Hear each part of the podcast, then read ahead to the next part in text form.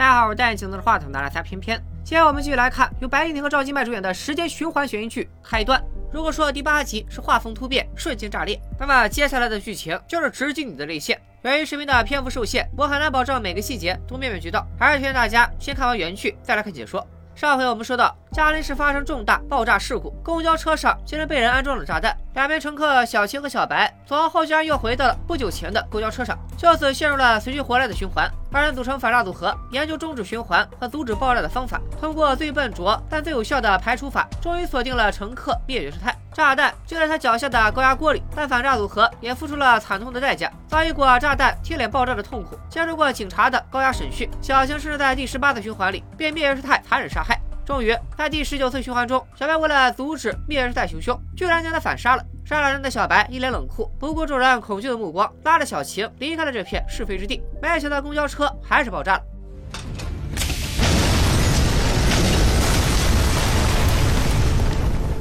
不过当时二人已经被吓懵了，所以没想到一个疑点：距离卡农的音乐响起、炸弹定时爆炸还有一段时间。此时灭绝师太已死，那为什么在他们下车仅仅没一会儿的功夫，炸弹还是爆炸了呢？上期我们分析过了，灭绝师太还有个同伙就在公交车上。爆炸发生后，警方第一时间展开调查。虽然车上的监控已经被炸毁，但道路监控显示，爆炸发生前不到二十秒，有一对青年男女匆忙离开了公交车，男子脸上还有血迹，这两个人有重大嫌疑。杜局命令对此二人展开调查。除此之外，目睹小白和小晴离开的西叔也出现在了视频里，成了警方的调查对象。他们三人的详细资料很快就传到了杜局手里。老张派一位警员带人从反诈组合上车的高新区和大学城查起，正在爆炸现场的没头脑则带队去港务新村站调查在那儿上车的西叔。更重要的是，小白和小青的去向从沿江东路向丹青路走，一共有三条路，其中两条遍布监控，没有发现二人的踪迹。剩下一条路就麻烦了，它通向了港务新村，那里有大片墨守楼，监控盲区很多，势必会对调查造成极大的困难。是。喂。好的，我知道了。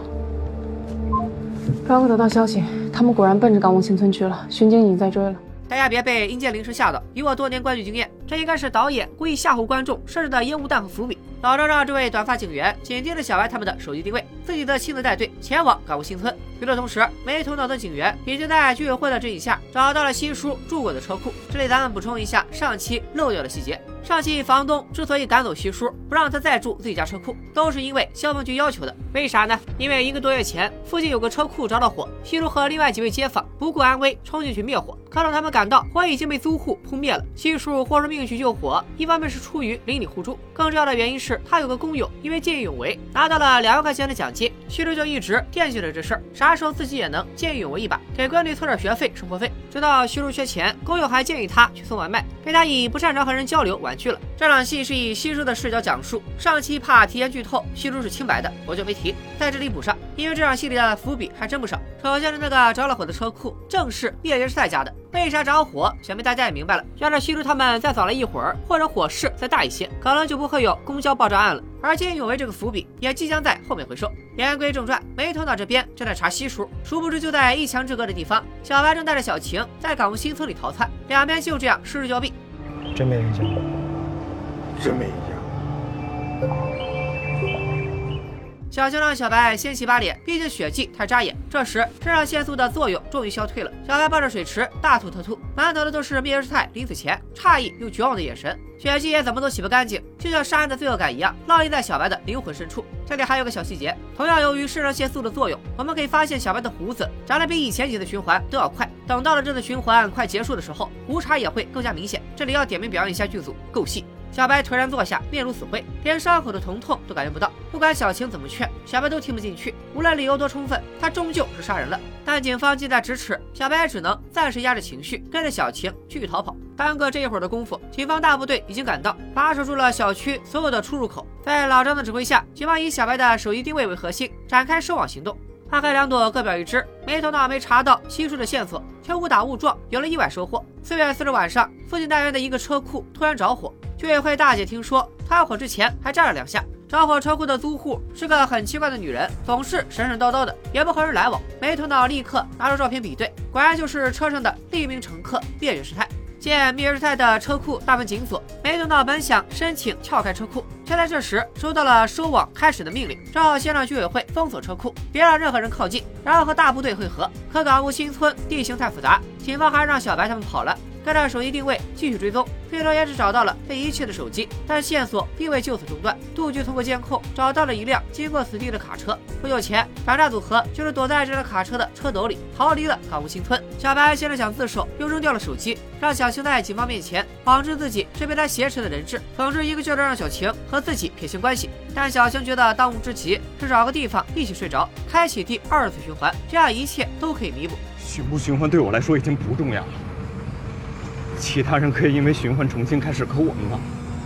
发生了就是发生了。我这一次杀人的记忆不会在下一次循环里面被抹掉。我会记得。你要走。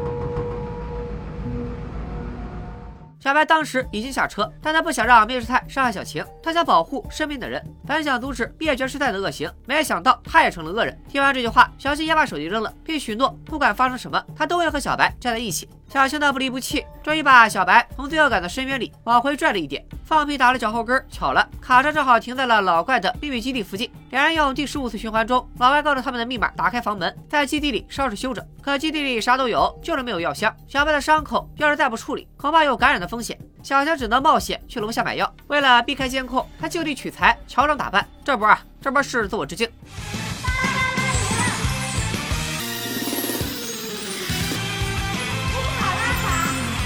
你是之前就有这种症状，还是今天才有的？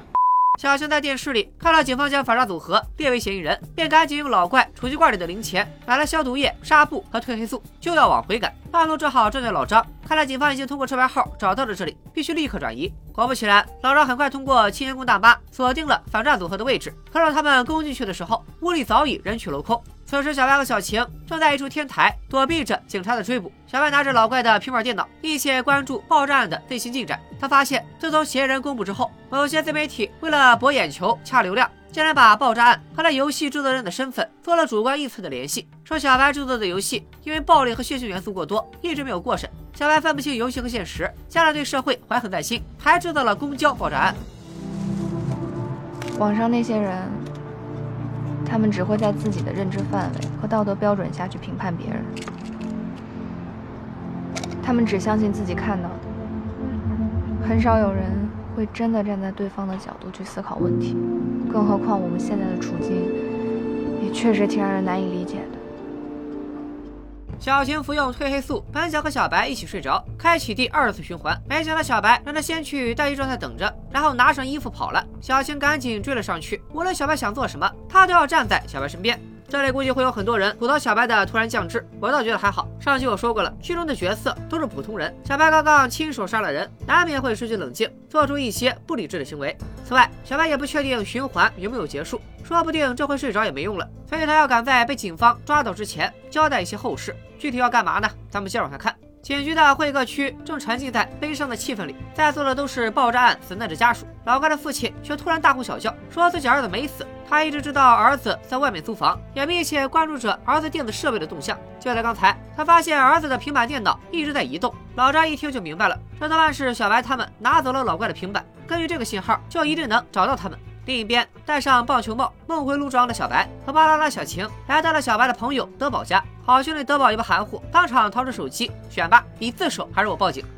迎接小白的是熟乐与斥责，就是因为小白相信以暴制暴，接着要在游戏里加入暴力元素，才导致游戏几乎流产。要不是德宝往里贴钱，工作室早就完了。现在小白还闹出了人命，工作室怎么办？游戏怎么办？没想到今天的小白跟以往完全不同，以前的他固执自私，没有责任感。但经历了十几次生死轮回，小白已经大彻大悟。他这次过来就是想让德宝把他踢出工作室，让游戏能够顺利降生。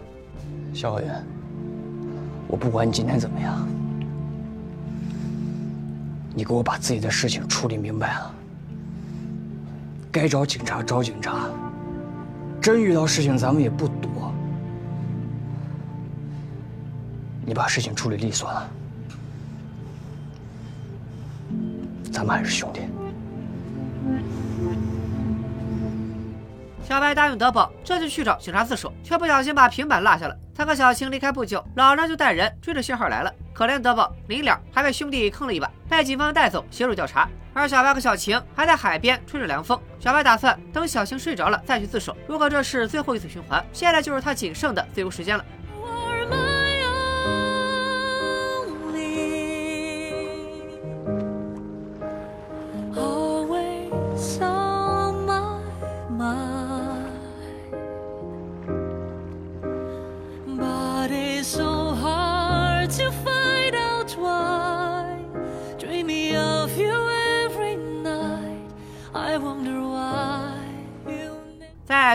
作用下，小青终于在小白怀里睡着了，而小白也如约自首，待在警车上也跟着睡了过去。下个瞬间，小白发现自己正身穿囚服，脚戴镣铐，登上了四十五路公交车，耳边依稀传来小青的呼喊。半透明薄膜的另一侧，赫然是自己和小晴。显然，小白又进入了待机状态。在小晴焦急的呼喊声中，小白醒了。这次他感到异常疲惫，或许是循环到达极限的信号。独当重来的机会所剩无几。先前他们在海边已经商量好了，在不惊动灭绝师太的前提下，他们能想出的破解公交爆炸案的最好方法，就是谎称大学生创业搞推广，实则假装警察，用文字警告乘客车上有炸弹，让他们在沿江东路站全部下车。此处还有个小细节：小青在执行计划前，特意把披散的头发扎了起来，因为在第十八次循环中，他就是被灭绝师太揪住头发，硬生生拖回了车里。此时，小晴又突然发现了滑点，乘客到站下车是理所当然，但司机王师傅怎么办呢？由于王师傅平时待人和善，还帮小晴找过被偷的钱包。为了报答王师傅，小晴还打算送给他一副新手套，可王师傅却婉拒了。不过倒是和小晴攀谈了起来。从聊天中，我们得知王师傅的女儿和小晴还是校友，是哪一届的哪个专业？啊他工作了。好。总之，小晴下意识地排除了王师傅的嫌疑，现在也开始担心起了他的安危。一边是所有乘客，另一边是司机，反诈组合又遇到了电车难题。但时间紧迫，容不得多想，还是先让乘客们下车再说。计划刚开始还很顺利，看到文字的乘客纷纷相信了小白和小晴。为了打消灭绝师太的疑虑，小晴特地调出了以前参加创业活动的照片，顺利通过了最难的一关。可没想到，主播花衬衫的职业病又犯了，他怀疑反诈组合是拍短视频的团队。在车上的某个角落里藏着摄像头，好在小白机智，想办法搪塞了过去。说句可能得罪同行的话，据我了解，恶搞中国路人的短视频，百分之九十九都是有剧本的，是摆拍。计划很美好，现实很残酷。钥匙掏出的速效救心丸，大哥被疑惑的眼神，还是让灭绝师太起了疑心。我们有一个活动，你干嘛呀？什么活动？我上车，你凭什么不让我上车啊？你们是干嘛的呀？凭什么不让我上车啊？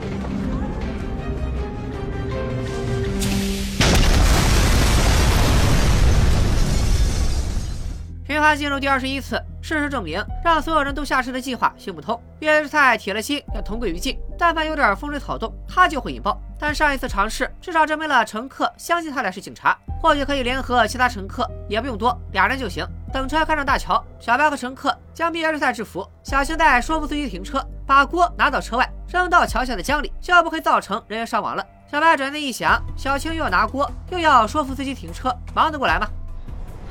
那这样的话，就还得需要一个帮手。帮手？我们有帮手啊！没错，这个帮手就是卢猫。至于另一个帮手，小白选中了西叔。毕竟第一次正面冲突时，只有西叔想上来帮忙。西叔有些犹豫，他还有个即将中考的女儿，自己要是死了，女儿怎么办？就在小白以为没戏的时候，西叔又扯了扯小白的衣角。这算不算见义勇为？哦，看来为了女儿的学费、生活费，西叔决定拼一把了。接下来要招募的是老怪，他刚在沿江东路站上车，就被小白拦住。如猫之使徒哮喘征服者被光选中的人第一，你要干嘛？小白本想假装警察，让老怪配合，可不管小白怎么解释，甚至说出了秘密基地的密码和老怪包里有只猫这样的秘密，他死活就是不信小白是警察。正当小白即将绝望之时，老怪又话锋一转，表示他根本不在乎小白的身份，因为小白报出了他的全名，他愿意全力配合。要不怎么说老怪这小子能处，有事他真上，报名字他真信。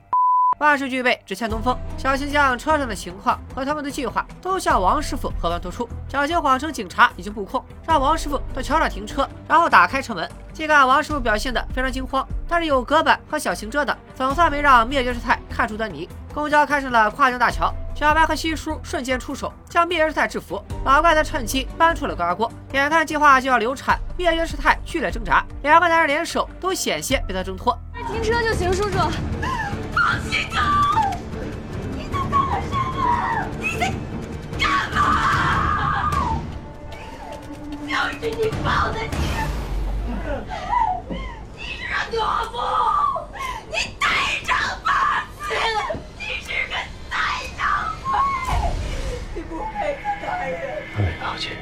王师傅停车，拉下手刹，却迟迟没有打开车门。随着时间来到一点四十四分，距离炸弹爆炸就剩不到一分钟了。小白果断换大胳膊接手，拿起破窗锤打破车窗，随后跳出窗外。小青抱起高压锅，刚要交给小白，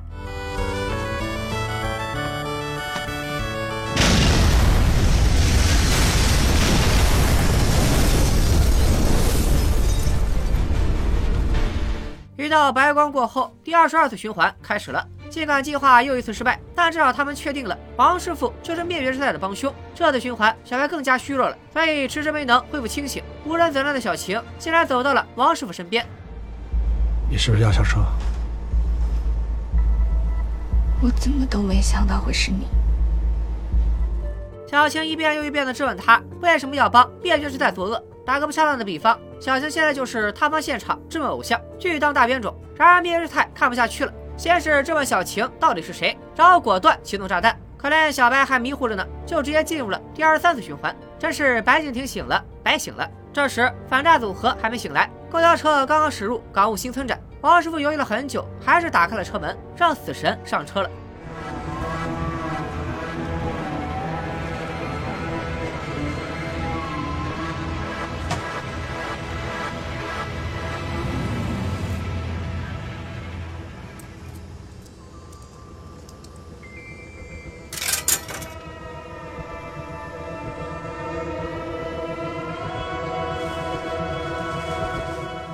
此处修正一个细节，上期视频里我曾经提到过，灭绝师太上车没有投币，说明他和王师傅关系匪浅。但在这一集里又补上了灭绝师太投币的镜头，这说明了什么呢？说明了无论是谁上了车，就一定要投币，一定要投币，要投币，投币币，二是两枚。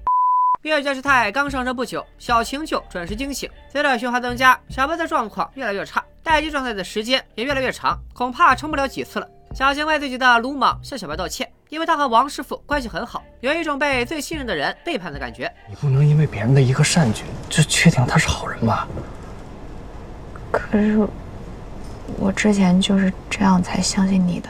好家伙，本以为是塌房现场，怎么吃瓜吃到了自己身上？小白只好安慰小新几句，提出在下一站正常下车，善用这次宝贵的循环，设法查清爆炸案的动机。于是，在沿江东路站，老怪上车，反诈组合则正常下车。我知道有些小伙伴可能会想。第二一次循环差点就成功了，为啥他俩不趁热打铁再来一次呢？我认为，第一，他俩的精神都到达极限；第二，小青在情感上不能接受王师傅是帮凶的事实；第三，要是过不了司机这关，他们最多也就是只能重演第二一次循环的悲剧，但扔掉高压锅这一步，重蹈覆辙。第四，循环机会宝贵，没有万分把握，不能轻易设限。下车后，二人继续复盘，小青还不死心，通过灭绝师太辱骂王师傅和王师傅在中途违反规定擅自放自己下车这两个疑点，猜测王师傅是被灭绝师太胁迫的。但小白反驳道：“如果王师傅真的良心未泯，就不该放灭绝师太上车。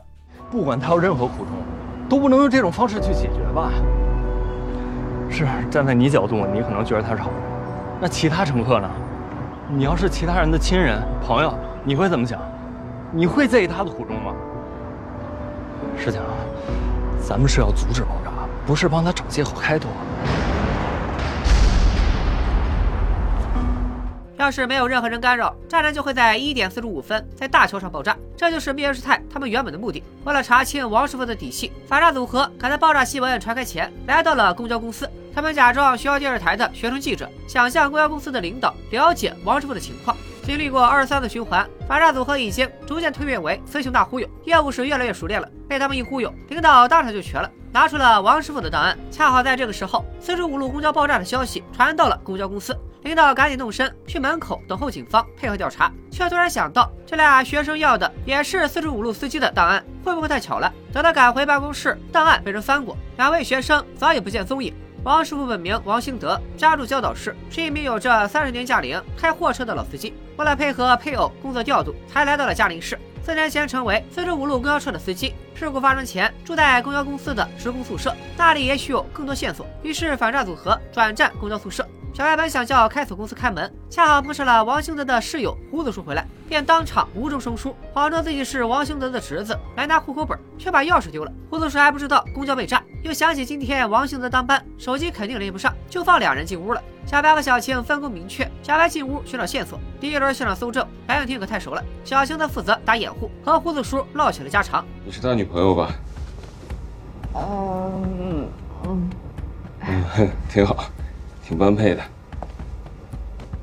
小青从胡子叔口中得知，王兴德为人宽厚善良，但是他住在港务新村的老婆精神有点问题，隔三差五电话轰炸。有一回，王兴德的老婆大半夜给他打电话，说是家里着火了，让他回去救火。估计王兴德就是受不了老婆的折磨，才住在员工宿舍。反诈组合告别胡子叔，在便利店趁热复盘。根据现有的信息，不难猜出灭绝师太就是王兴德的老婆。小白的搜证收获寥寥，只找到了体检报告，没什么钱的存折和一部损坏的老式手机。眼下还有一个疑点，那就是爆炸的时间一点四十五分。咱们在第一期视频里通过规律推推出了这个时间，但结论并不牢靠。小白得出这个时间点，则有着三次数据支持：第一，警方发布的新闻，爆炸时间是一点四十五分；第二，他带锅跳窗的时候看了一眼时间，也是一点四十五分；第三，就是刚刚那次没有任何人为干扰，公交确实是在一点四十五分爆炸。那么问题来了，为什么要选在一点四十五分爆炸呢？反诈组合信息来源有限，警方信源又多又广，但按照常规办案流程，还没等破案，反诈组合就睡着了。于是他们决定铤而走险，以热心乘客的身份主动提供协助，引导警方锁定嫌疑人，缩短破案需要的时间。这次绝对不能无功而返，还是凭借丰富的被审讯经验，总结出了各种可能出现的问题。也没想到刚坐到会议室，第一个问题就破功了。老张问他们为何提前下车，小白谎称打欧新村站上车的女人掏出一把刀来，胡言乱语。他俩吓得够呛，所以才提前下了车。他说：“全都炸死，一个都不留，一点四十五分全部陪葬。”为了压缩警方调查时间，小青认为他们应该给出明确的线索，可也引起了老张的疑虑。这么明确的自言自语，怎么就你俩听见了？别的乘客却毫无反应吗？小白瞬间僵住，只好用车里噪声大，他俩离得近，搪塞过去。老张接着询问女人的穿着打扮、携带的物品，小白都回答的非常详细。老张听完越发起疑，没想到小晴一开口就是重量级，说那女人一上车，他就闻到了高压锅里传出怪味，好像是什么化学药品。警方也确实在爆炸点发现了高压锅碎片。当面问及女人和同一站上车的西叔的关系，小青又非常笃定地说他俩不认识，但那个女人好像和司机很熟，说要和他同归于尽。经验老道的杜局和老张一眼就识破了反诈组合的计划。这俩小崽子在钓鱼，虽然提供的线索确实有限，但是引导的太明显了。杜局决定分头行动，他负责外部消息，老张负责摸清反诈组合的真实意图。大家别急着骂小晴被人为降智，其实这些引导痕迹很重的供词都是他计划的一部分。早在报警之前，他就想到，如果他俩只是目击者，警方一定不会对他们透露办案进程，只有设法卖一些破绽，尽可能长时间的待在公安局，才能获得更多的线索。杜军和老张果然上当。老张给小白一张公交示意图，让他尽可能详细的还原每个乘客的位置。小白明知道会引起怀疑，但还是从乘客的衣着打扮、行为举止到携带的行李、可能的身份，事无巨细，全部百分百还原了出来，并试图用游戏架构师爱记人物场景的职业病蒙混过关。没想到老张怀疑小白受过专业训练，紧接着说道：“既然你记忆力超群，那顺手就画个从大门到会议室的警局结构图吧。”小白表面上慌着一批，其实内心填着押题成功的窃喜。全嘉陵市就公交车和警局他最熟，这警局他都来过好几次了，更何况速记地图本来就是普通游戏玩家的基本功，这就给你纱布擦屁股露一手。短短几十秒，警局地形图就完成了。得亏小白见好就收，不然万一他顺手把沈云市也画出来，那可就跳进黄河也洗不清了。老张看了图，无话可说。没想到从警二十年，差点被个毛头小伙子给卷死。老张拿出其他乘客模糊的照片，想让小白发挥特长，帮他们一一辨认。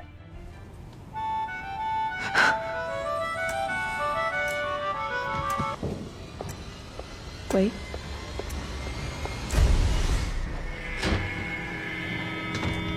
你怎么了？我你应该是看到这些遇难者的照片受刺激了。刚才他就一直特别自责，觉得自己明明发现了异常，却什么都没做。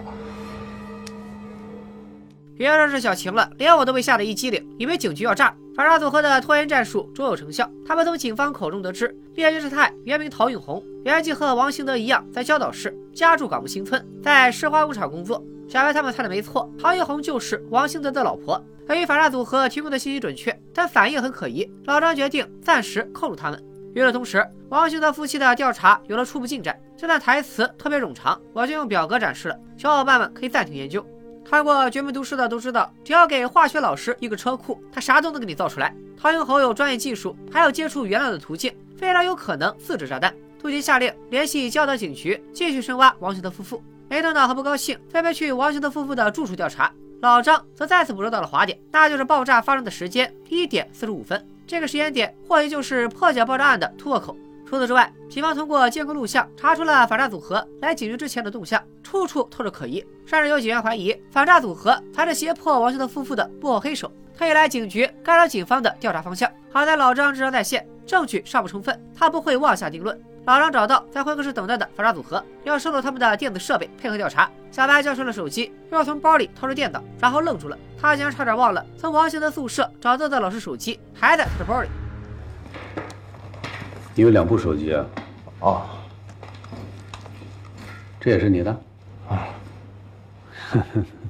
信息科调出手机通讯记录，发现反诈组合没有联络过王兴德夫妇，四人的生活没有任何交集。那部老式手机因为损伤严重，还在修复。反诈组合一边尝试从老张那里套出警方的调查进度和有用的线索，一边继续把警方往唐月红那儿引。可只问出了唐月红的工作是质检员。而老张则顺水推舟，针对为啥其他乘客没闻到嘎嘎的怪味这些供词里的漏洞，试图攻破二人的防线。见鱼儿已经上钩，杜局下令收网。老张随即甩出网炸，问反诈组合去公交公司和员工宿舍的真实目的。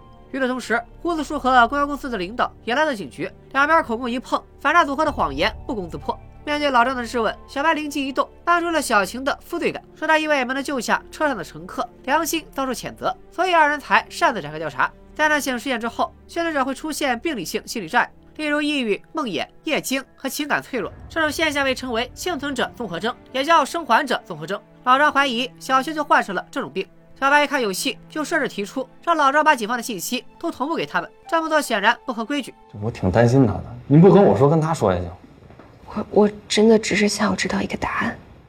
老张正要回复，却被杜局叫去了监控室，因为陶云红家里的调查有了重大突破。陶云红人住在二楼，在他电脑里查到了化学品交易记录。一楼的车库被改造成了实验室，里面有大量化学药剂和电子元件，这些制造炸弹的必备材料。现场还发现了爆炸的痕迹，车库里只有陶玉红一个人的指纹，这下线索都对上了，是陶玉红在车库里自制炸弹。相比之下，王兴德宿舍的调查则几乎一无所获。如果反诈组合是幕后黑手，那他们去宿舍销毁罪证，就不会留下明显的翻找痕迹，更不会留下胡子叔这个人证。这下反诈组合的作案动机少了，但疑点反而更多了。从他们嘴里挖出实情的任务又交给了老张。为了打开局面，老张先公布了警方调查结果，并肯定了小青的推测：王兴德夫妇一个摸路线，一个造炸弹，一个开车，一个端锅，酿成了开端的惨剧。但是他还想知道更多案件细节。小青果然上钩，猜测高压锅的泄压阀就是炸弹的起爆器。再聊下去可能会暴露一些目击证人不该知道的细节。好在小白及时接过话茬，说炸弹也有可能是定时爆炸，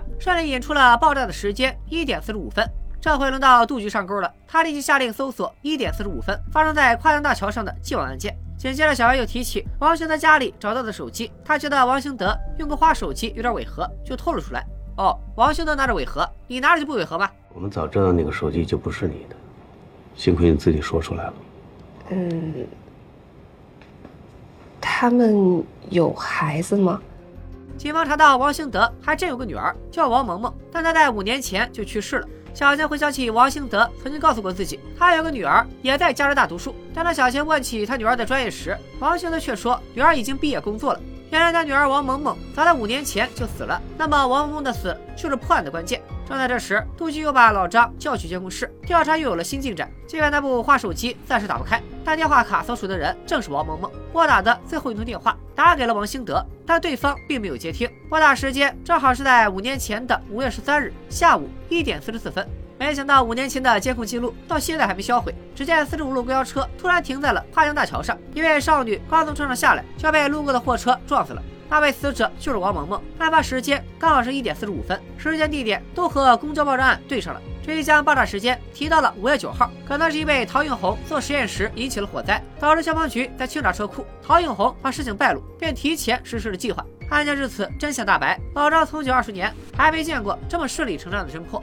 整个案子呢，从事发到现在不足八个小时，我们每一步方向的选择都是正确的。每一个事件的突破口也都很顺利，所以有了顺理成章的错觉。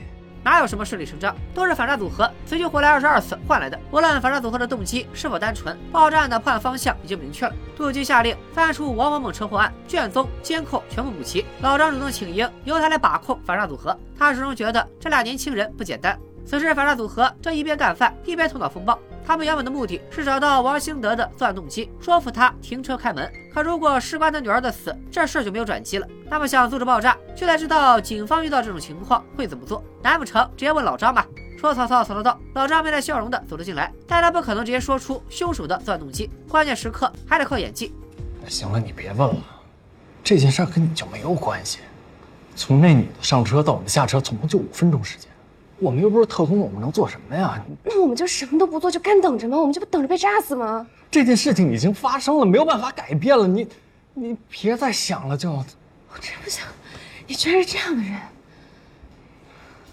看完这出戏，老张终于绷不住了。他说：“警察遇到这种情况，会在下一站让警察假扮乘客上车，寻找合适的时机控制嫌疑人，然后拆除炸弹。如果下了车才报警，从沿江东路站到事发地点只有五分钟的路程，给警方准备的时间太短了。所以最保险的做法还是在车上就报警，让警察在沿江东路站上车，并且尽量拖延公交到站的时间。”小江还剩最后两个问题，第一是王萌萌的死因，老张将经过画面复述了一遍。至于王萌萌为何在桥上下车，尚且不得而知。第二，万一有一天老张收到短信说公交车会在二十分钟内爆炸，他会相信并出警吗？我会毫不犹豫的出警。您不会觉得这是什么恶作剧或者是报假警吗？我们一定会把他揪出来，让他承担相应的法律责任。但如果这个事情是真的，我们出警。就可能挽救一车人的性命，对吗？我相信不光是我，我所有的同事都会这么选择。这也是我们做警察的意义。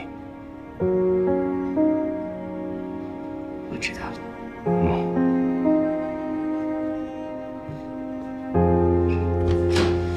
张警官，呃，方便留您一个电话吗？得到了全部线索，小白和小晴这对反诈组合终于开启了第二十四次循环。小晴毫无异常，但小白的鼻血却止不住的往下流，他的身体已经到达了极限。当然了，也可能是在警局吃的粉太辣，上火了。事不宜迟，小白立刻拍下唐映红的背影，编辑短信发给老张。他相信这位老刑警的承诺。老张果然立刻带人出警，而反诈组合要做的就是为警察布控，争取时间。抓色狼的戏码再次上演，王兴德果然又动了恻隐之心，停在路边放小晴下车。接下来，俩人又是拿包，又是吵架，又是找 U 盘。前面循环用过的招数齐上阵，就是为了拖延时间。关键时刻，猪队友花衬衫突然发力，打算报警解决两人的争端。王兴德一听，啥？报警？立马关上车门，一脚油门踩到底。好在经过这么一拖，警方不光安排了便衣，还疏散了周围群众。没错，卢总是被绊倒，小心循环就进不去。敌这回提前杀青了，也不知是王兴德太过警觉，还是先前耽搁了时间，他居然没有在沿江东路站停车，直接开向跨江大桥。这一手属实超出众人的预料。老张立刻联系小白，让他注意自己的安全，尽量保持联络。紧接着就有两辆警车从后方逼近公交，王兴德见状自然不能停下，加速冲向大桥。唐小红也掏出匕首，试图震慑乘客。小白扑了上去，小兴德趁乱挪开高压锅，但小白身体太过虚弱，竟然被唐永红拿捏了。老姜，帮忙啊！帮忙啊！死猪！放开我！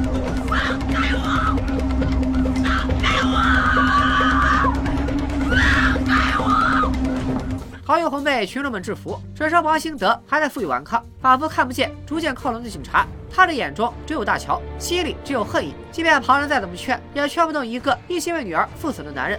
最终，公交在大桥上被警车逼停，警察们不顾自身安危，将公交团团包围。可车门紧闭，炸弹还在车里。关键时刻，小白取锤破窗，一气呵成。小琴鼓足力气，将高压锅递给了车外的老张。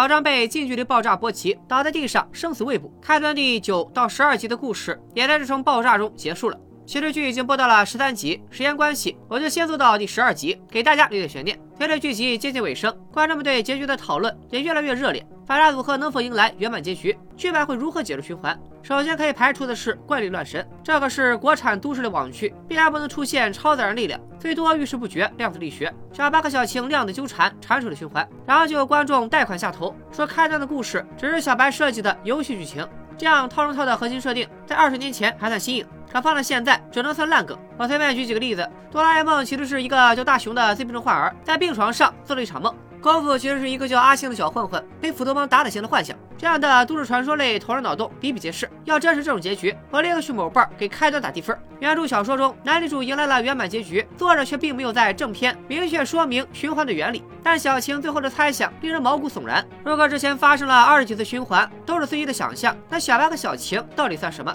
就是这个猜想，让原本圆满的结局笼罩上了一层阴霾。最后一种猜想就纯属玩用脑洞了。对比小晴的档案和第十三集才会出现的王某某事故认定书，我们会发现他俩的户籍都在焦岛市，又恰好都在嘉陵师大上学。某某比小晴大五岁，而爆炸案距离当年的车祸也恰好隔了五年。小晴为了报答王兴德，打了送他一副手套。而在后续剧情中，我们可以发现，萌萌送给父亲的礼物也是手套。有连虎克观众根据这些细节猜测，开端其实是相隔五年的双循环。五年前的萌萌可能是发现公交有危险，在一次次循环中探索破解方法，最终只能用生命逼停公交来换取乘客们的生还。不知道大家这是哪种循环论？A. 自己大叔的想象；B. 小白设计的游戏剧情；C. 小青萌萌双循环；D. 钝角，请作答。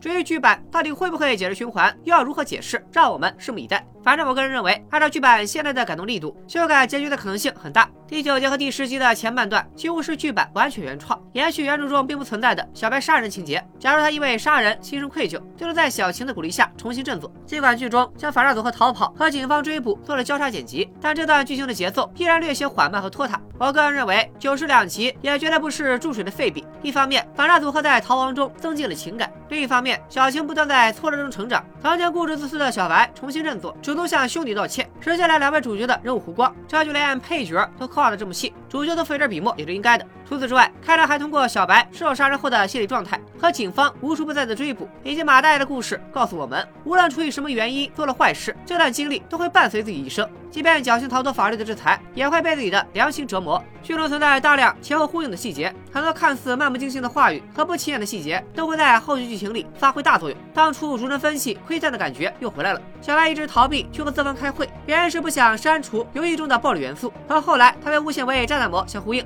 发生在港务新增的火灾和工友无意间提起的见义勇为奖金，成了连接西叔和陶永红的纽带。剧方甚至预判了观众的反应。小白在网上找到了一张王兴德和领导的合影，想必很多小伙伴。和我一样想吐槽这图 P 的也太粗糙了，没想到还真是 P 的。拍照那天王兴德没来，是领导替他发言领奖。哎，您把这锦旗啊往这旁边挪一下，我回头把王师傅 P 上去。哦，对啊，这是个好主意啊。对。还有反诈组合警局调阅那场戏，剪辑故意先让小晴表演降智，等骂他的弹幕飘满了屏幕，再揭开真相，观众集体傻眼。原来这波小晴在大气层抠细节、埋伏笔、磨剧本，尊重观众。这么良心的国产好剧真的不多见，希望其他剧组都能跟正午阳光好好学一下。题外话到此为止，让我们回归剧情。现在反诈组合已经查到了王兴德夫妇的作案动机，也在警方的配合下完成了夺取炸弹的计划，但结局十分惨烈。想要完美破解公交爆炸案，就继续深挖问题的核心，才能拿捏破局关键人——公交司机王兴德。王兴德夫妇炸公交是纯粹为了报复社会，用无辜的生命祭奠女儿，还是说王某某车祸案另有隐情？他们想用爆炸引起警方的注意，重查女儿的旧案。当年王某某为何会突然下车？公交司机违规操作酿成的惨剧，最后怎么会被定性为交通事故？另外，王某某的手机拖了两集，一直没有修复成功，说明里面肯定有关于这起案件的重要线索，很有可能成为破局的关键道具。还是老规矩，本期视频点赞过十万，我就加班加点干出开端的最后三集。如果你觉得这部剧确实不错，也可以把这个视频分享出去，拉更多小伙伴入坑。还剩最后的大结局了，能磕一个是一个吧。今天就先说到这里，咱们下期再见，拜了个拜。